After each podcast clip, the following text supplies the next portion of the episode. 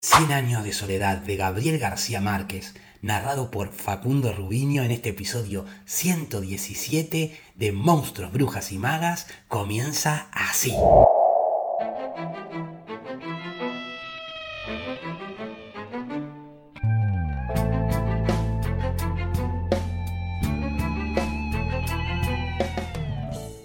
Muchos años después, frente al pelotón de fusilamiento, el coronel Aureliano Buendía había de recordar aquella tarde remota en que su padre lo llevó a conocer el hielo. Macondo era entonces una aldea de veinte casas de barro y caña brava, construidas a la orilla de un río de aguas diáfanas que se precipitaban en un lecho de piedras pulidas, blancas y enormes como huevos prehistóricos. El mundo era tan reciente que muchas cosas carecían de nombre y para mencionarlas había que señalarlas con el dedo. Todos los años, por el mes de marzo, una familia de gitanos desarrapados plantaba su carpa cerca de la aldea y con un grande alboroto de pitos y timbales daban a conocer los nuevos inventos. Primero llevaron el imán, un gitano corpulento de barba montaraz y manos de gorrión que se presentó con el nombre de Melquíades, hizo una truculenta demostración pública de lo que él mismo llamaba la octava maravilla de los sabios alquimistas de Macedonia. Fue de casa en casa arrastrando dos lingotes metálicos, y todo el mundo se espantó al ver que los calderos, las pailas, las tenazas y los anafés se caían de su sitio, y las maderas crujían por desesperación de los clavos y los tornillos tratando de desenclavarse, y aún los objetos perdidos desde hacía mucho tiempo aparecían por donde más se les había buscado, y se arrastraban en desbandada turbulenta detrás de los fierros mágicos de Melquíades. Las cosas tienen vida propia, pregonaba el gitano con áspero acento. Todo es cuestión de despertarles el ánima. José Arcadio Buendía, cuya desaforada imaginación iba siempre más lejos que el ingenio de la naturaleza y aún más allá del milagro y la magia, pensó que era posible servirse de aquella invención inútil para desentrañar el oro de la tierra. Melquíades, que era un hombre honrado, le previno, para eso no sirve. Pero José Arcadio Buendía no creía en aquel tiempo en la honradez de los gitanos, Así que cambió su mulo y una partida de chivos por los dos lingotes imantados. Úrsula Iguarán, su mujer, que contaba con aquellos animales para ensanchar el desmedrado patrimonio doméstico, no consiguió disuadirlo. Muy pronto ha de sobrarnos oro para empedrar la casa, replicó su marido. Durante varios meses se empeñó en demostrar el acierto de sus conjeturas. Exploró palmo a palmo la región, inclusive el fondo del río, arrastrando los dos lingotes de oro y recitando en voz alta el conjuro de Melquíades. Lo único que logró desenterrar fue una armadura del siglo XV, con todas sus partes soldadas por un cascote de óxido cuyo interior tenía la resonancia hueca de un enorme calabazo lleno de piedras. Cuando José Arcadio Buendía y los cuatro hombres de su expedición lograron desarticular la armadura, encontraron dentro un esqueleto calcinado que llevaba colgado en el cuello un relicario de cobre con un rizo de mujer.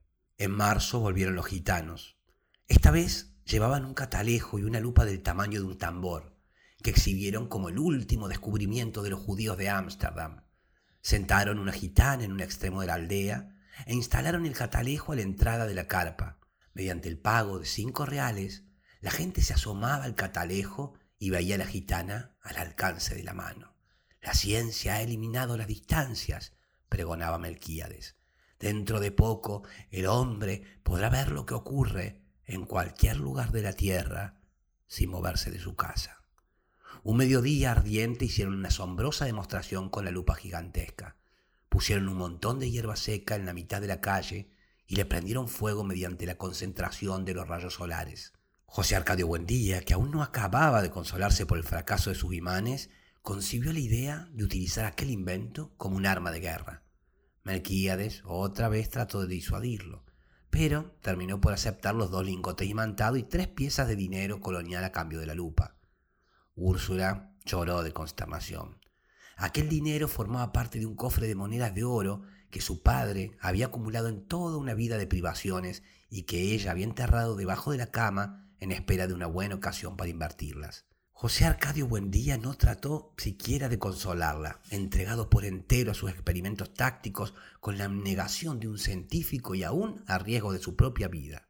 Tratando de demostrar los efectos de la lupa en la tropa enemiga, se expuso él mismo a la concentración de los rayos solares y sufrió quemaduras que se convirtieron en úlceras y tardaron mucho tiempo en sanar. Ante las protestas de su mujer, alarmada por tan peligrosa inventiva, estuvo a punto de incendiar la casa. Pasaba largas horas en su cuarto haciendo cálculos sobre las posibilidades estratégicas de su arma novedosa, hasta que logró componer un manual de una asombrosa claridad didáctica y un poder de convicción irresistible.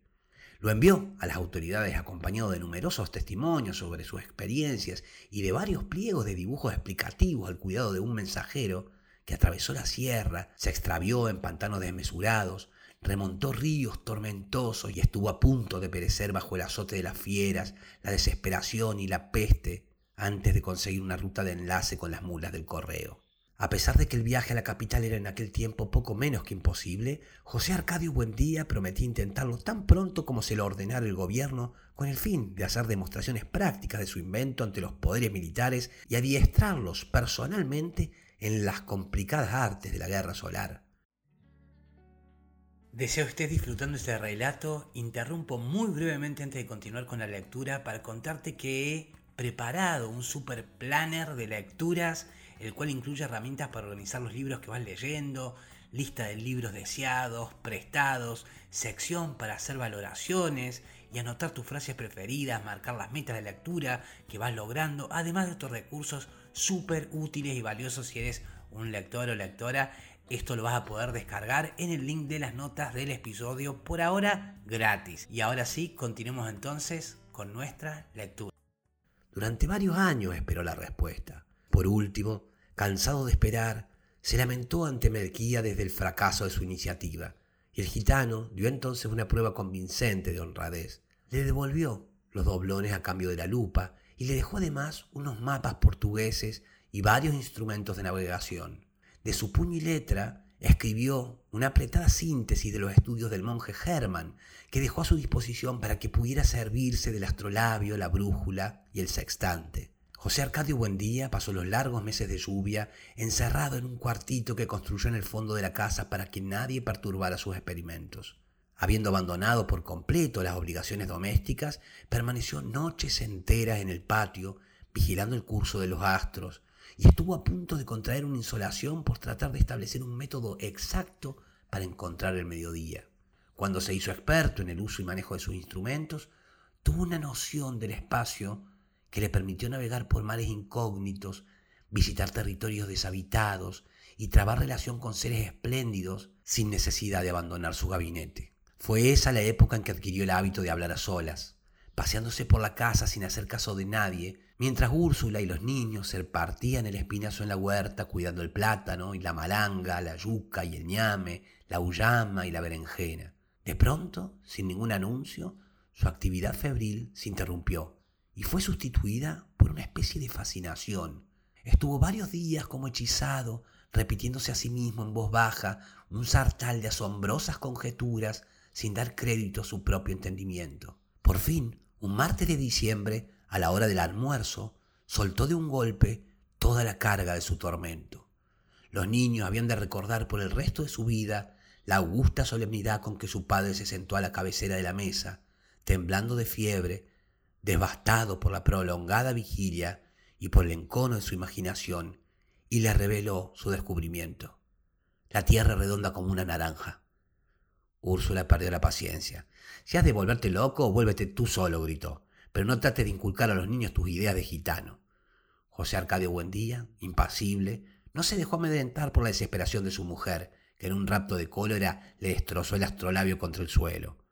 Construyó otro, reunió en el cuartito a los hombres del pueblo y les demostró, con teorías que para todos resultaban incomprensibles, la posibilidad de regresar al punto de partida navegando siempre hacia el oriente. Toda la aldea estaba convencida de que José Arcadio Buendía había perdido el juicio. Cuando llegó Melquíades a poner las cosas en su punto, exaltó en público la inteligencia de aquel hombre que por pura especulación astronómica había construido una teoría ya comprobada en la práctica aunque desconocida hasta entonces en Macondo, y como una prueba de su admiración, le hizo un regalo que había de ejercer una influencia terminante en el futuro de la aldea, un laboratorio de alquimia. Para esa época, Melquíades había envejecido con una rapidez asombrosa. En sus primeros viajes parecía tener la misma edad de José Arcadio Buendía. Pero mientras éste conservaba su fuerza descomunal que le permitía derribar un caballo agarrándolo por las orejas, el gitano parecía estrangado por una dolencia tenaz. Era en realidad el resultado de múltiples y raras enfermedades contraídas en sus incontables viajes alrededor del mundo. Según él mismo le contó a José Arcadio Buendía mientras lo ayudaba a montar el laboratorio, la muerte lo seguía a todas partes, husmeándole los pantalones pero sin decidirse a darle el zarpazo final. Era un fugitivo de cuantas plagas y catástrofes habían flagelado al género humano. Sobrevivió a la pelagra en Persia, al escorbuto en el archipiélago de Malasia, a la lepra en Alejandría, al beriberi en el Japón, a la peste bubónica en Madagascar, al terremoto de Sicilia y a un naufragio multitudinario en el estrecho de Magallanes. Aquel ser prodigioso que decía poseer las claves de Nostradamus era un hombre lúgubre, envuelto en un aura triste, con una mirada asiática que parecía conocer el otro lado de las cosas. Usaba un sombrero grande y negro como las alas extendidas de un cuervo y un chaleco de terciopelo patinado por el verdín de los siglos. Pero a pesar de su inmensa sabiduría, y de su ámbito misterioso, tenía un peso humano, una condición terrestre que lo mantenía enredado en los minúsculos problemas de la vida cotidiana. Se quejaba de dolencias de viejo, sufría por los más insignificantes percances económicos y había dejado de reír desde hacía mucho tiempo porque el escorbuto le había arrancado los dientes. El sofocante mediodía en que reveló sus secretos, José Arcadio Buendía tuvo la certidumbre de que aquel era el principio de una grande amistad. Los niños se asombraron con sus relatos fantásticos. Aureliano, que no tenía entonces más de cinco años, había de recordarlo por el resto de su vida como lo vio aquella tarde, sentado contra la claridad metálica y reverberante de la ventana, alumbrando con su profunda voz de órgano los territorios más oscuros de la imaginación, mientras chorreaba por sus sienes la grasa derretida por el calor. José Arcadio, su hermano mayor, había de transmitir aquella imagen maravillosa como un recuerdo hereditario a toda su descendencia. Úrsula, en cambio, conservó un mal recuerdo de aquella visita, porque entró al cuarto en el momento en que Melquíades rompió por distracción un frasco de bicloruro de mercurio. Es el olor del demonio, dijo ella. En absoluto, corrigió Melquíades. Está comprobado que el demonio tiene propiedades sulfúricas, y esto no es más que un poco de Solimán. Siempre didáctico, hizo una sabia exposición sobre las virtudes diabólicas del cinabrio, pero Úrsula no le hizo caso, sino que se llevó a los niños a rezar. Aquel olor mordiente quedaría para siempre en su memoria, vinculado al recuerdo de Melquíades. El rudimentario laboratorio, sin contar una profusión de cazuelas, embudos, retortas, filtros y coladores, estaba compuesto por un atanor primitivo, una probeta de cristal de cuello largo y angosto, imitación del huevo filosófico, y un destilador construido por los propios gitanos según las descripciones modernas del alambique de tres brazos de María la judía. Además de estas cosas, Melquíades dejó muestras de los siete metales correspondientes a los siete planetas, la fórmula de Moisés y Sósimo para el doblado del oro, y una serie de apuntes y dibujos sobre los procesos del gran magisterio que permitían a quien supiera interpretarlos intentar la fabricación de la piedra filosofal. Seducido por la simplicidad de las fórmulas para doblar el oro, José Arcadio Buendía cortejó a Úrsula durante varias semanas para que le permitiera desenterrar sus monedas coloniales y aumentarlas tantas veces como era posible subdividir el azogue. Úrsula cedió, como ocurría siempre, ante la inquebrantable obstinación de su marido. Entonces José Arcadio Buendía echó treinta doblones en una cazuela y los fundió con raspadura de cobre, oro pimente, azufre y plomo. Puso a hervir todo a fuego vivo en un caldero de aceite de ricino hasta obtener un jarabe espeso y pestilente más parecido al caramelo vulgar que al oro magnífico. En azarosos y desesperados procesos de destilación, fundida con los siete metales planetarios, trabajada con el mercurio hermético y el vitriolo de Chipre y vuelta a cocer en manteca de cerdo falta de aceite de rábano, la preciosa herencia de Úrsula quedó reducida en un chicharrón carbonizado que no pudo ser desprendido del fondo del caldero. Cuando volvieron los gitanos, Úrsula había predispuesto contra ellos a toda la población, pero la curiosidad pudo más que el temor, porque aquella vez los gitanos recorrieron la aldea haciendo un ruido ensordecedor con toda clase de instrumentos músicos, mientras el pregonero anunciaba la exhibición del más fabuloso hallazgo de los naciancenos.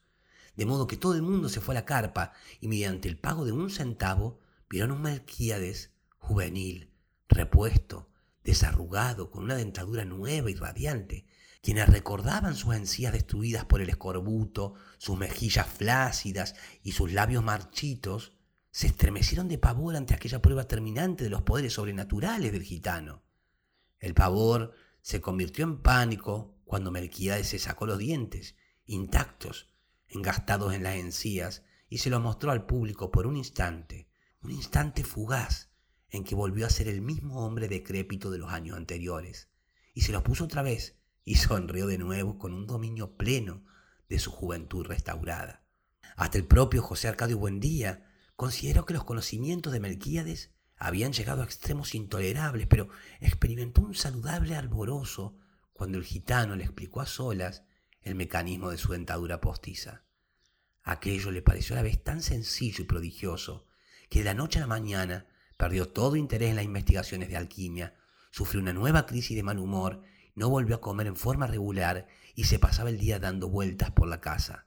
En el mundo están ocurriendo cosas increíbles, le decía Úrsula. Ahí mismo, al otro lado del río, hay toda clase de aparatos mágicos, mientras nosotros seguimos viviendo como los burros. Quienes lo conocían desde los tiempos de la fundación de Macondo se asombraban de cuánto había cambiado bajo la influencia de Melquíades. Al principio José Arcadio Buendía era una especie de patriarca juvenil, que daba instrucciones para la siembra y consejos para la crianza de niños y animales, y colaboraba con todos, aún en el trabajo físico, para la buena marcha de la comunidad. Puesto que su casa fue desde el primer momento la mejor de la aldea, las otras fueron arregladas a su imagen y semejanza. Tenía una salita amplia y bien iluminada, un comedor en forma de terraza, con flores de colores alegres, dos dormitorios, un patio con un castaño gigantesco, un huerto bien plantado un corral donde vivían en comunidad pacífica los chivos, los cerdos y las gallinas. Los únicos animales prohibidos, no solo en la casa, sino en todo el poblado, eran los gallos de pelea. La laboriosidad de Úrsula andaba a la par con la de su marido, activa, menuda, severa, aquella mujer de nervios inquebrantables, a quien en ningún momento de su vida se le oyó cantar, parecía estar en todas partes, desde el amanecer hasta muy entrada la noche, siempre perseguida por el suave susurro de sus pollerines de olam. Gracias a ella, los pisos de tierra golpeada, los muros de barro sin encalar, los rústicos muebles de madera construidos por ellos mismos estaban siempre limpios y los viejos arcones donde se guardaba la ropa exhalaban un tibio olor de albahaca. José Arcadio Buendía, que era el hombre más emprendedor que se vería jamás en la aldea, había dispuesto de tal modo la posición de las casas que desde todas ellas podía llegarse al río y abastecerse de agua con igual esfuerzo. Y trazó las calles con tan buen sentido que ninguna casa recibía más sol que otra a la hora del calor. En pocos años, Macondo fue la aldea más ordenada y laboriosa que cualquiera de las conocidas hasta entonces por sus 300 habitantes. Era, en verdad, una aldea feliz, donde nadie era mayor de 30 años y donde nadie había muerto. Desde los tiempos de la fundación, José Arcadio Buendía construyó trampas y jaulas.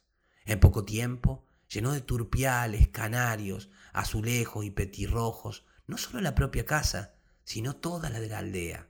El concierto de tantos pájaros distintos llegó a ser tan aturdidor que Úrsula se tapó los oídos con cera de abejas para no perder el sentido de la realidad. La primera vez que llegó la tribu de Melquíades, vendiendo bolas de vidrio para el dolor de cabeza, todo el mundo se sorprendió de que hubieran podido encontrar aquella aldea perdida en el sopor de la ciénaga, y los gitanos confesaron que se habían orientado por el canto de los pájaros. Aquel espíritu de iniciativa social desapareció en poco tiempo, arrastrado por la fiebre de los imanes, los cálculos astronómicos, los sueños de transmutación y las ansias de conocer las maravillas del mundo. De emprendedor y limpio, José Arcadio Buendía se convirtió en un hombre de aspecto holgazán, descuidado en el vestir, con una barba salvaje que Úrsula lograba cuadrar a duras penas con un cuchillo de cocina. No faltó quien lo considerara víctima de algún extraño sortilegio pero hasta los más convencidos de su locura abandonaron trabajo y familias para seguirlo, cuando se echó al hombro sus herramientas de desmontar y pidió el concurso de todos para abrir una trocha que pusiera a Macondo en contacto con los grandes inventos. José Arcadio Buendía ignoraba por completo la geografía de la región. Sabía que hacia el oriente estaba la sierra impenetrable y al otro lado de la sierra la antigua ciudad de Riohacha, donde en épocas pasadas según le había contado el primer Aureliano Buendía, su abuelo, Sir Francis Drake se daba el deporte de cazar caimanes a cañonazos que luego hacía remendar y rellenar de paja para llevárselos a la reina Isabel. En su juventud, él y sus hombres, con mujeres y niños y animales y toda clase de enseres domésticos, atravesaron la sierra buscando una salida al mar, y al cabo de 26 meses desistieron de la empresa y fundaron Macondo para no tener que emprender el camino de regreso. Era pues una ruta que no le interesaba porque solo podía conducirlo al pasado. Al sur estaban los pantanos, cubiertos de una eterna nata vegetal, y el vasto universo de la Ciénaga Grande, que según testimonio de los gitanos, carecía de límites. La Ciénaga Grande se confundía al occidente con una extensión acuática sin horizontes, donde había cetáceos de piel delicada con cabeza y torso de mujer, que perdían a los navegantes con el hechizo de sus tetas descomunales. Los gitanos navegaban seis meses por esa ruta antes de alcanzar el cinturón de tierra firme por donde pasaban las mulas del correo. De acuerdo con los cálculos de José Arcadio Buendía, la única posibilidad de contacto con la civilización era la ruta del norte, de modo que dotó de herramientas de desmonte y armas de cacería los mismos hombres que lo acompañaron en la fundación de Macondo, echó en una mochila sus instrumentos de orientación y sus mapas, y emprendió la temeraria aventura. Los primeros días no encontraron un obstáculo apreciable. Descendieron por la pedregosa ribera del río hasta el lugar en que años antes habían encontrado la armadura del guerrero, y allí penetraron al bosque por un sendero de naranjos silvestres. Al término de la primera semana, Mataron y asaron un venado, pero se conformaron con comer la mitad y salar el resto para los próximos días. Trataban de aplazar con esa precaución la necesidad de seguir comiendo guacamayas, cuya carne azul tenía un áspero sabor de almizcle. Luego, durante más de diez días, no volvieron a ver el sol. El suelo se volvió blando y húmedo, como ceniza volcánica, y la vegetación fue cada vez más insidiosa y se hicieron cada vez más lejanos los gritos de los pájaros y la bullaranga de los monos, y el mundo se volvió triste para siempre.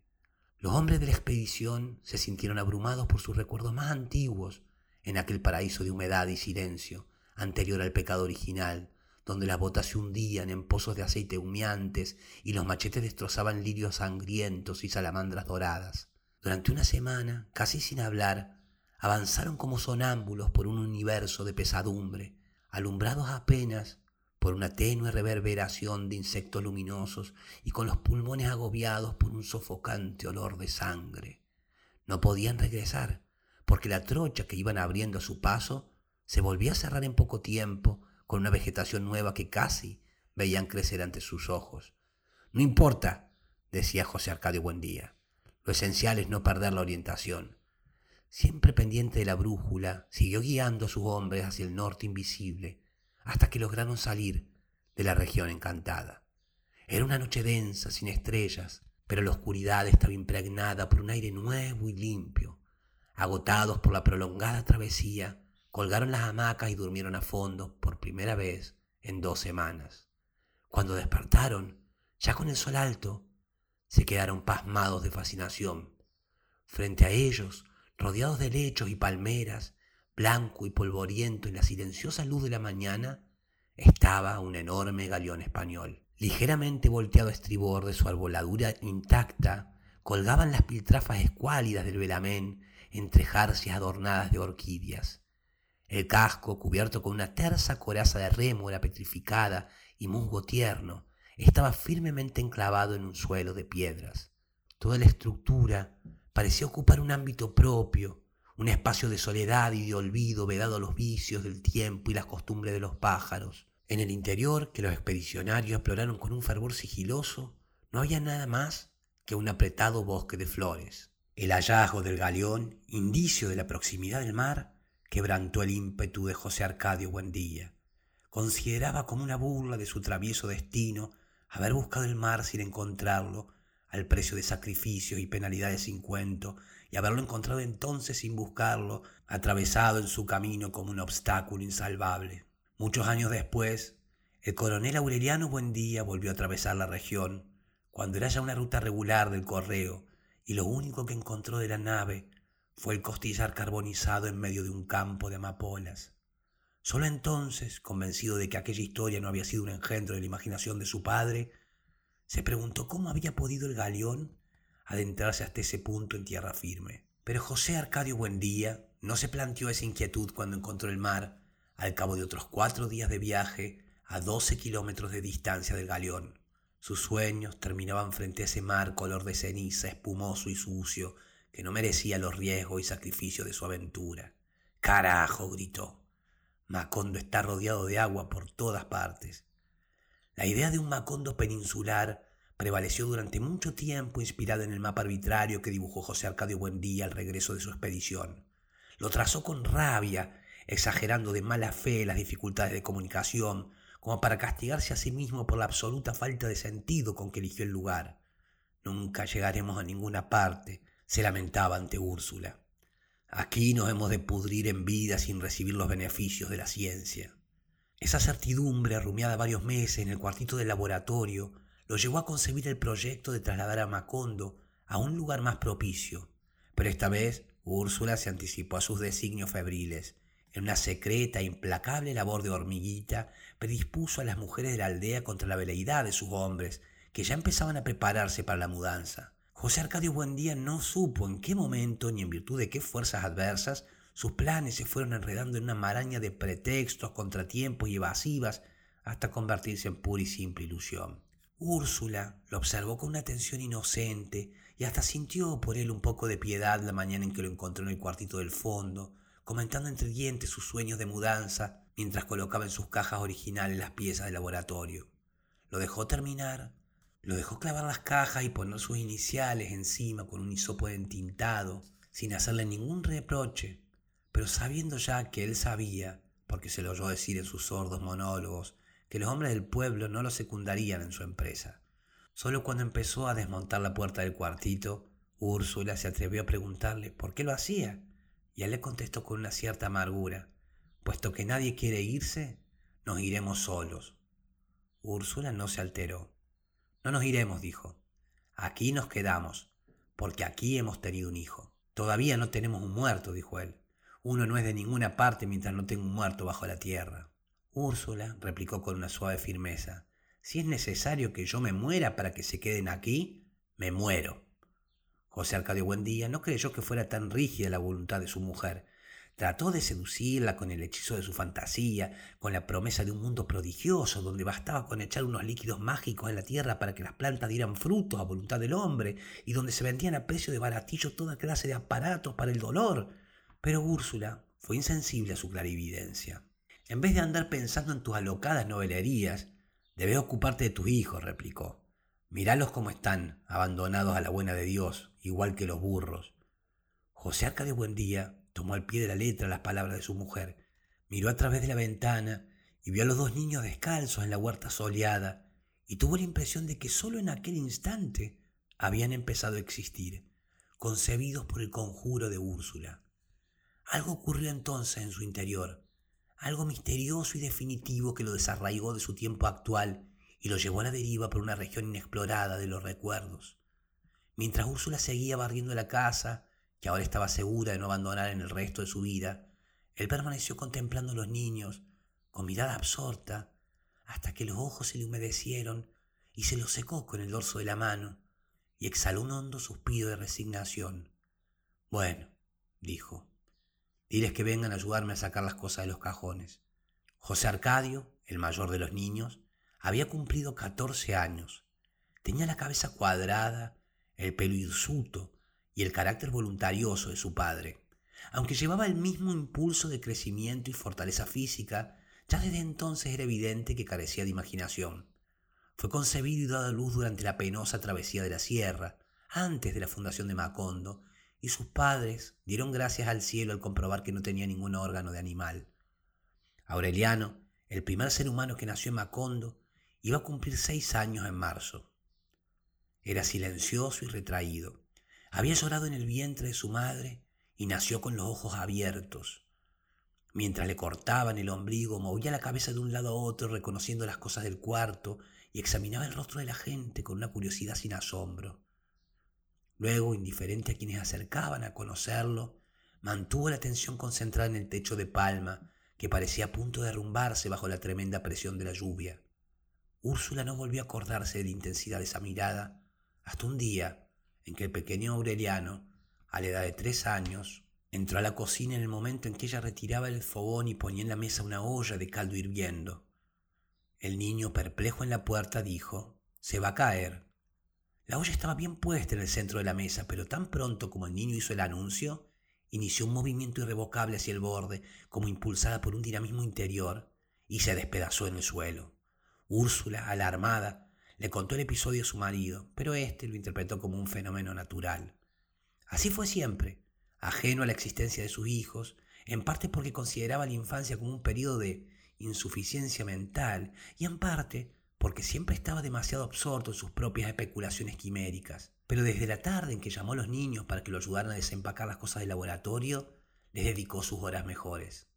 En el cuartito apartado, cuyas paredes se fueron llenando poco a poco de mapas inverosímiles y gráficos fabulosos, les enseñó a leer y escribir y a sacar cuentas, y les habló de las maravillas del mundo, no solo hasta donde le alcanzaban sus conocimientos, sino forzando a extremos increíbles los límites de su imaginación. Fue así como los niños terminaron por aprender que en el extremo meridional del África había hombres tan inteligentes y pacíficos que su único entretenimiento era sentarse a pensar y que era posible atravesar a pie el mar Egeo saltando de isla en isla hasta el puerto de Salónica. Aquellas alucinantes sesiones quedaron de tal modo impresas en la memoria de los niños que muchos años más tarde, un segundo antes de que el oficial de los ejércitos regulares diera la orden de fuego al pelotón de fusilamiento, el coronel Aureliano Buendía volvió a vivir la tibia tarde de marzo en que su padre interrumpió la lección de física y se quedó fascinado, con la mano en el aire y los ojos inmóviles, oyendo a la distancia los pífanos y tambores y sonajas de los gitanos que una vez más llegaban a la aldea pregonando el último y asombroso descubrimiento de los sabios de Memphis. Eran gitanos nuevos, hombres y mujeres jóvenes que sólo conocían su propia lengua, ejemplares hermosos de piel aceitada y manos inteligentes cuyos bailes y músicas sembraron en las calles un pánico de alborotada alegría, con sus loros pintados de todos los colores que recitaban romanzas italianas, y la gallina que ponía un centenar de huevo de oro al sol de la pandereta, y el mono maestrado que adivinaba el pensamiento, y la máquina múltiple que servía al mismo tiempo para pegar botones y bajar la fiebre, y el aparato para olvidar los malos recuerdos, y el emplasto para perder el tiempo, y un millar de invenciones más, tan ingeniosas e insólitas que José Arcadio Buendía hubiera querido inventar la máquina de la memoria para poder acordarse de todas. En un instante transformaron la aldea. Los habitantes de Macondo se encontraron de pronto perdidos en sus propias calles, aturdidos por la feria multitudinaria.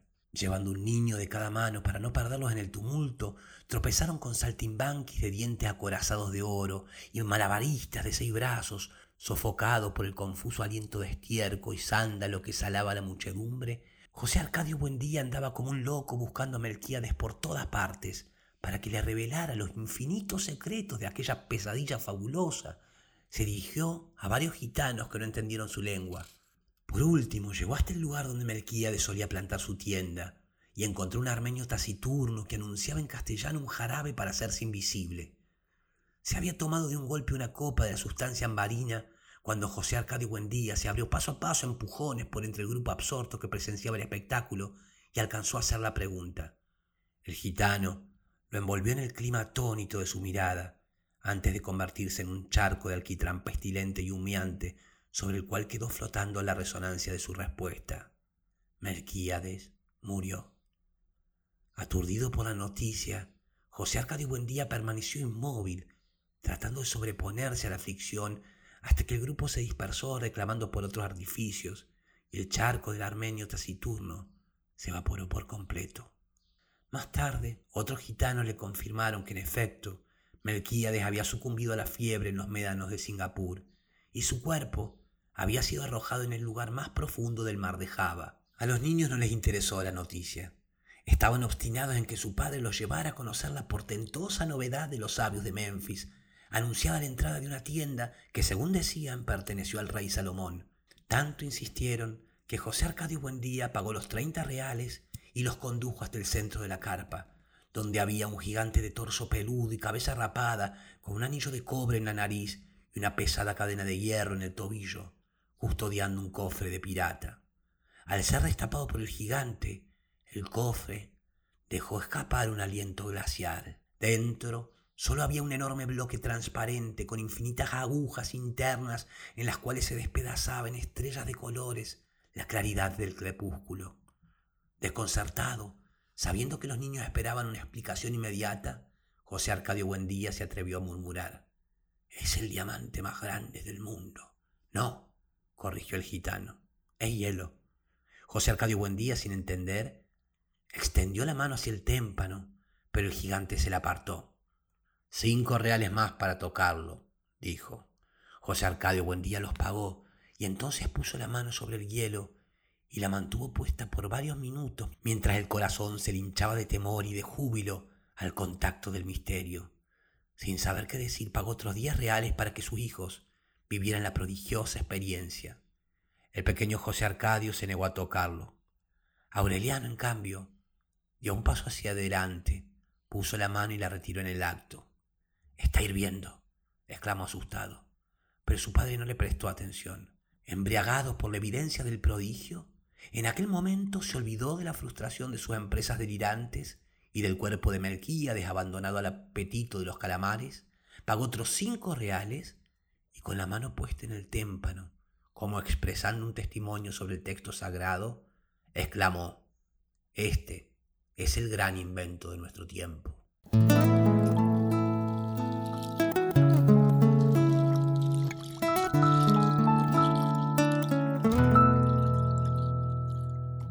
estuvo Cien años de soledad de Gabriel García Márquez, que deseo hayas disfrutado tanto como yo.